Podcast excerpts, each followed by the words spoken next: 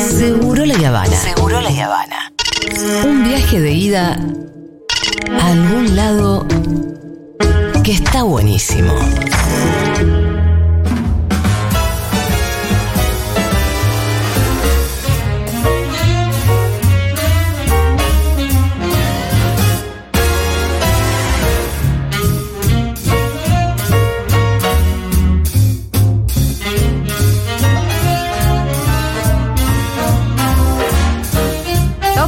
Cortinas, ¿cómo te cabe esta? Es como que estás entrando a una fiesta Sí, con pero- un smoking blanco. Voy a hacer eso la próxima. Voy a abrir la puerta y, y tengo que hacer así con una Eh, galera, sí. levantar y, y la mano. Me gusta, ¿eh? es de película, ¿no? Muy de película. Sí, también es un poco de Late Night Show. Ah, sí, sí, sí, sí. Total, total. Bueno, me gusta, me gusta. Yo estaba esperando la, la columna. ¿Cómo andan?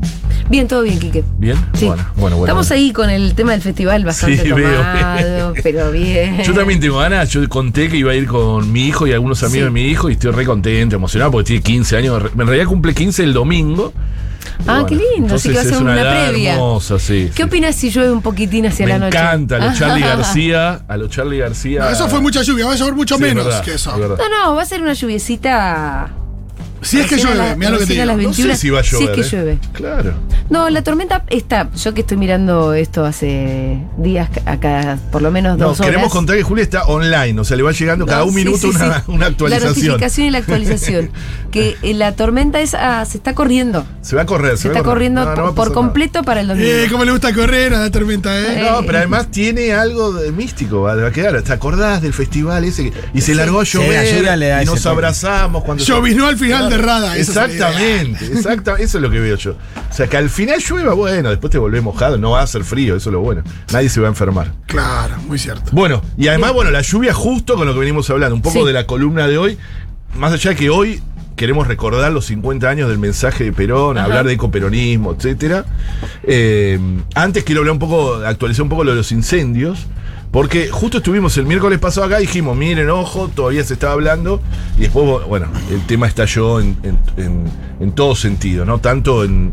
En ese momento estábamos, creo que en el 5% de, de la superficie quemada de la provincia de, de Corrientes y ahora estamos en el 10% más Ah, o menos. ya estamos en 10 porque eran 9. Claro, Ahora más o menos el 10%, que es un montón, un montón, Es un montón, de hectáreas. es Son como insólito. 800 mil hectáreas, casi un millón de hectáreas. Las imágenes de los animales, de- del Es- campo como que es- de los animales. A mí me ayer había unas imágenes de los animales que me mató. Pero hay un montón de cosas que no se saben, y eso es lo que quiero en esta columna, pues se habló tanto, tanto. Bueno, incluso, bueno, todo lo que pasó con el, el Santu Maratea, eh, todo Oh. eso dio debates, etcétera. La oposición haciendo un papel lamentable, lamentable. Hasta Berman apareció. Berman, que no había desaparecido, el que había mandado a rezar en los incendios, La- apareció. la cara de mármol, la cara de Claro, mármol de- Claro, justo en el peor momento. Bueno, no, una de las cosas es eso. Uno, ustedes saben un dato que les doy en la zona. eh, bueno, están los esteros de Liberá, que son zonas protegidas, áreas protegidas dentro de, de Corriente, que se quemaron. Ahí el porcentaje es mucho mayor. Ahí hay un debate que se, está, se va a dar. Sí. Hablan ¿De de, cuánto que se y de- se habla de un 30%, que es un, Uy, un es un montón. Sí, y, mucho, un- y tres veces más del resto de la provincia. Ahí se hablan muchas cosas. Una, es obvio que es más fácil acceder para los servicios eh, forestales y de, de incendios forestales a los lugares productivos porque tienen camino. En cambio, las áreas protegidas son lugares bastante más inaccesibles. Pero también se habla de cómo se termina direccionando desde la provincia a apagame primero los sectores productivos y después vemos qué pasa con el resto. Que es algo bastante común y que también tiene que ser parte de los debates eh, que hay ahora. Después una cosa, yo, ¿se acuerdan que yo laburé con Pino en el Senado? En el 2017 eh, eh, tuvimos media sanción de la ley de humedales, porque se habla ahora de la ley de humedales, ahora vamos a hablar un poquito de qué tiene que ver con esto.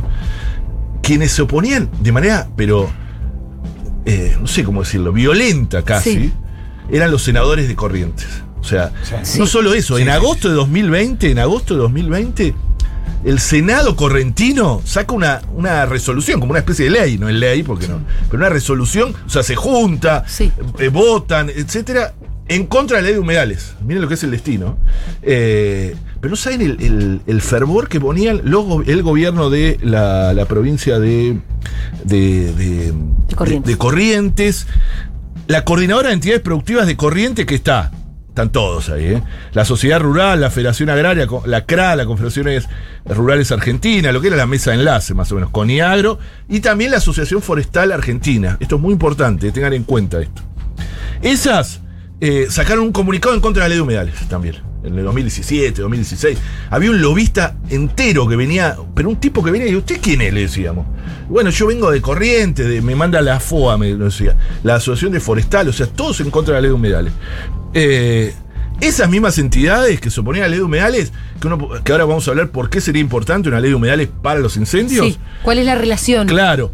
eh, son ahora quienes están pidiendo, obviamente, una compensación Sí. económica, ¿no? Claro. Eso, eso Claro. también es bastante perverso, ¿no? Ahí Porque- sí el Estado sirve, el Estado está, tiene que estar presente, ahí exacto. necesitamos un Estado robusto para compensarlo a ellos. Recuerden que esta ley de humedales. No para sacar una ley que proteja los humedales. Claro, no. Exactamente. Una ley de humedales lo que hace es ordenar y organizar el territorio y las actividades productivas sobre ellas. Es decir, no prohíbe, no prohíbe ninguna actividad, pero sí ordena eh, y coordina. El conocimiento para la conservación de estos ecosistemas es clave y sobre todo porque es fundamental en época de se- sequía justamente como ahora para afrontar los eventos climáticos Claro. extremos. A- a- actúan, los humedales tienen una, una función en sequías como una especie de esponjas. Eh, que dan agua, es increíble la resiliencia. Absorben en momentos Absorben y en la exceso, devuelven en sequía. Exacto. En, el- en el momento de inundaciones te absorben agua. Claro. Son de las cosas más inteligentes de, de la De los naturaleza. ecosistemas, ¿no? Exacto. Claro. Y te dan agua en el momento de sequía. Y además actúan como cortafuegos naturales. Claro. vos tenés los humedales con Porque agua, generan humedad. Exactamente. Claro, Eso era lo común.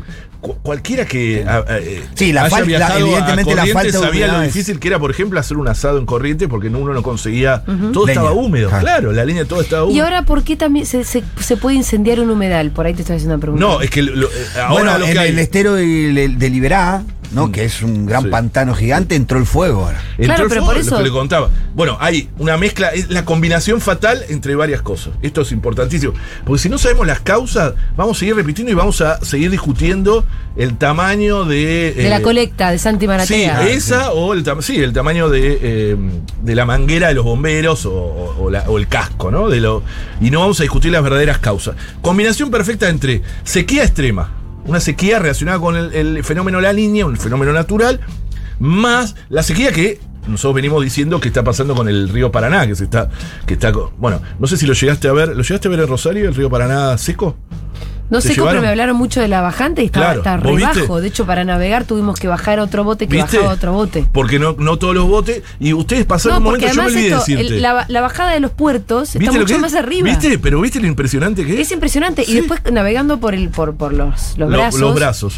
Todas las casas están como con, con los. ¿Cómo se llaman los pilares, los paletes? al, al aire libre, sí, sí. Claro, ¿Cómo- cómo va? altísimos. Sí. Y después que los, los muelles que crearon, a veces no están a la altura de- No, del claro, agua. está que como queda. todo fuera de Eso te iba a decir, me olvidé cuando te vi, porque justo, Sí. bueno, te fuiste a Rosario. Y, y que veas también el puente que hay, como se ven también los pilotes. eh, Claro. Porque es impresionante. Bueno, Fuera del y agua, cosas que lugares- tienen que estar bajo el agua. Exactamente, y lugares que vos podías caminar sobre el agua. Bueno, esa bajante histórica, más cambio climático global, que genera que los eventos climáticos extremos sean como siempre lo decimos, más recurrentes y más largos o más fuertes. Es decir, si va a haber una ola de calor, antes capaz dura 2, 3 días, ahora dura 5, 6. Y si la temperatura es de 35 grados, ahora de 40. ¿Qué es lo que pasó un poco acá? Acá hubo varios días, con, para como con viento, enero. Bueno, en enero ni hablar. Mala sequía. Más el modelo de mal desarrollo local, que es lo que también no queremos olvidar de hablar acá, ¿no? Que me parece clave, que es una mezcla entre arroceras. ¿Cómo se está la arrocera del grupo Sí. Clarín de Aranda, va, del, del- de, de unos CEOs del grupo Clarín Aranda, que tiene fallo judicial en contra por. Las arroceras lo que hacen es romper los ecosistemas Sí. para poder hacer su, su producción. Después están las forestales. Las forestales están muy lejos de ser. Ahí se planta mucho exótica. Sí, no son bosques hermosos. No son bosques, La verdad es que son de pino, pino, pino uno atrás del Pino otro y, rompen los ecosistemas. Lo rompen totalmente. No solo rompe, sino que, por ejemplo, el eucalipto es un gran bebedor de agua. Sí. Un gran bebedor. Entonces, la sequía, claro, la sequía la acentúa aún más. Además de ser altamente combustibles, es una mezcla bastante fatal. Claro. Cuando se prende fuego es como un. Se prende fuego, no lo podés apagar. Bueno, en la Patagonia ¿y estos para qué debates- se Seduce usa- su valor, ¿no? Seduce su para, valor. para el papel o para madera para otras cosas. Pero papel fundamentalmente. Sí. bueno, Es una de las maderas más mejor pagadas. Claro, exactamente. Seduce mucho la, la siembra del eucalipto Claro. Y porque que vale fue más. el crecimiento, yo puse un gráfico que vi en un estudio científico, el, el crecimiento de la plantación de exóticas en Corrientes fue exponencial, que ocupan casi el 10% del territorio. Mira, más o menos. Bueno, ahí en cuanto al el otro día escuchaba, va, escuchaba así un- en, en YouTube un videito que hablaba de la comparación del cáñamo, de la producción de cáñamo Sí. para reemplazar como por ejemplo Bueno, fibras es que, interesante. que viene del eucalipto, una planta del cáñamo que vendría a ser el macho de la marihuana. ¿no?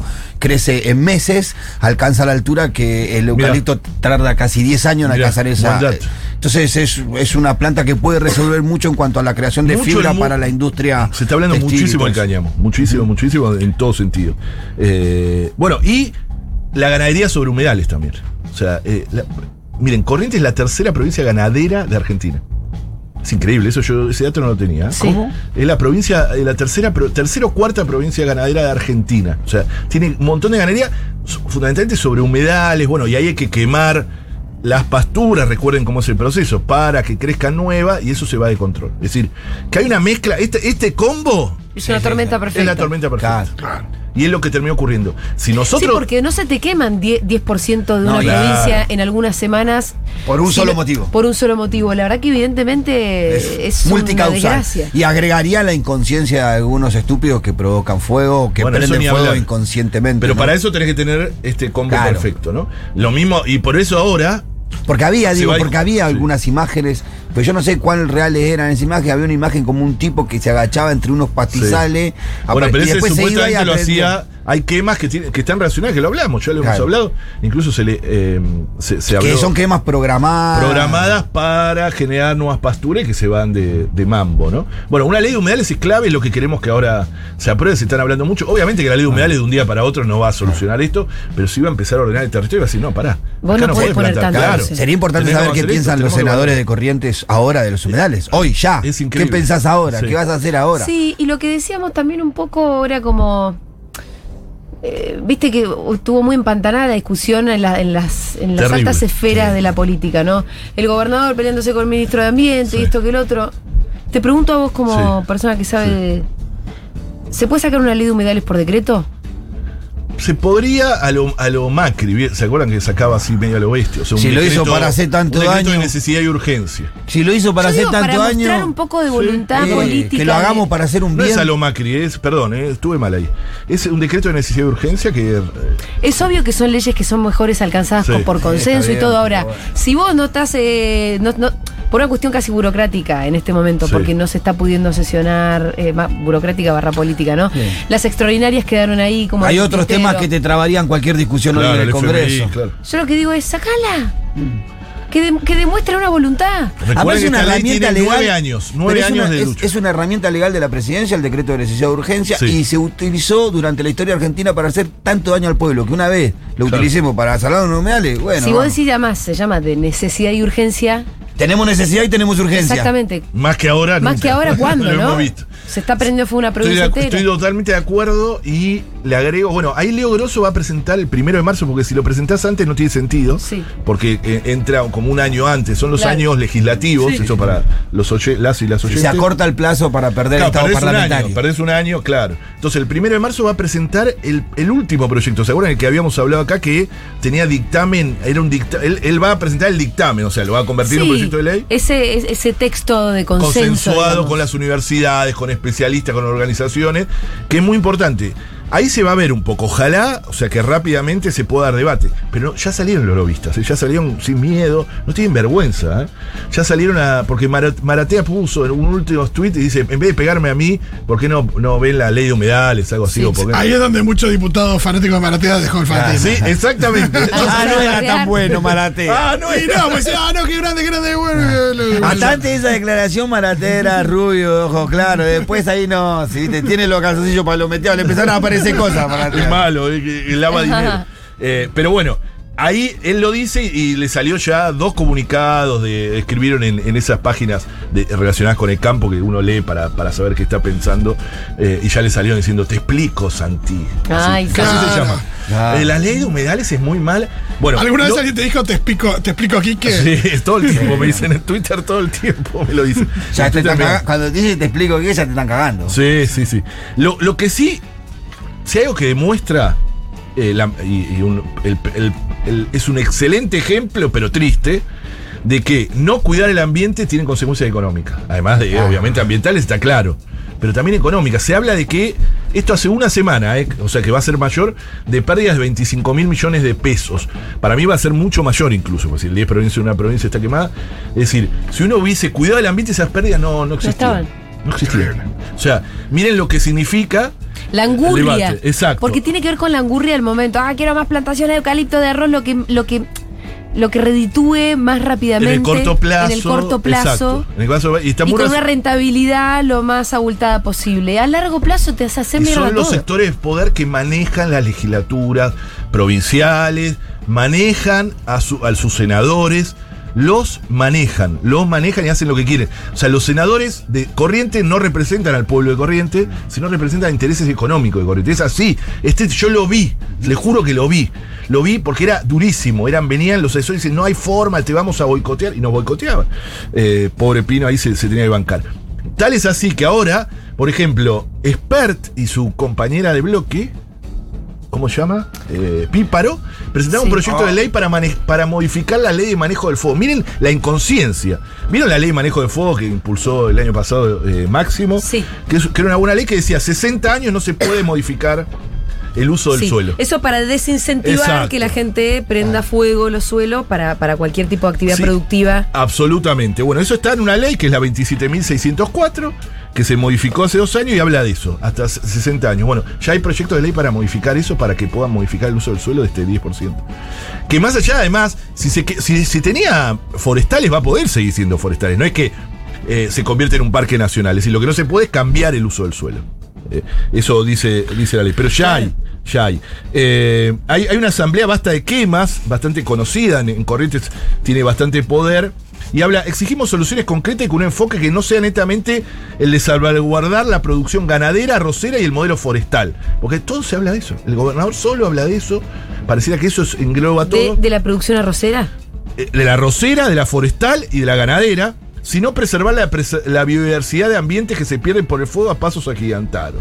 Es decir, que tenga un enfoque ecosistémico para poder prevenir, porque si de nuevo en esos lugares plantamos las mismas especies, etcétera, esto es una, una cuestión que se va.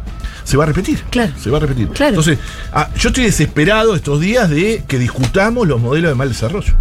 Porque si no, nos vamos a seguir si los bomberos, si. Esta ley de manejo del fuego, por ejemplo, dio mucho dinero a- para el Servicio Nacional de Fuego. Por eso, eh, mucho dinero, muchísimo. Le multiplicó por varias partes el- el- el- la plata que tiene Ah, el Servicio Nacional de Fuego porque establece una alicuota de seguros que van directo ahí. Es decir, que dinero tiene que haber, hay que reorganizar. Yo vengo hablando hace un montón que. Y, y está participando las Fuerzas Armadas. Las Fuerzas Armadas deberían. En España, por ejemplo, hay un escuadrón aéreo de las Fuerzas Armadas dedicado al fuego, directamente. Claro, en un, en escenario. para algo. Claro, exactamente. Sí, bueno. Imaginen. Tenemos algún Hércules que puede ser modificado para. Por ejemplo. Ah, sí. Para No, eh, claro. ojo que están teniendo un labor importante, por ejemplo, en. eh, y además eso es reconciliarse. Bueno, en otros la países, sociedad, ¿no? eh, modificación de Hércules para hacer por ejemplo, la- ya no existe, sí, existe, no es algo Y la asistencia, no, la asistencia a los brigadistas, por ejemplo, con campañas, con lo- lo- los, te- las comidas de campaña, la da el A- ejército. aclaro que el gobierno está analizando esto en consecuencia de eh, la baja del contrato que hizo Bregman con una empresa que le garantizaba cuando Ber- Bregman fue ministro de Berman, Miriam. Berman, perdón, perdón, perdón, Berman. No, yo me Eh, rabino. Cuando Sí. el rabino fue ministro, Sí. había un contrato Sí. con una empresa que garantizaba seis hidroaviones y que él le dio de baja. No solo eso, sino que lo que hizo eh, Berman es que se le saca encima el Servicio Nacional de Fuego y se lo manda a Patricia Burrich. Eso poca gente lo sabe. O sea, se lo saca ambiente Y y se lo manda a seguridad y se disuelve ahí dentro de seguridad. Con las cosas que los bomberos, claro. Exacto. Una locura, fue, fue un retroceso muy grande.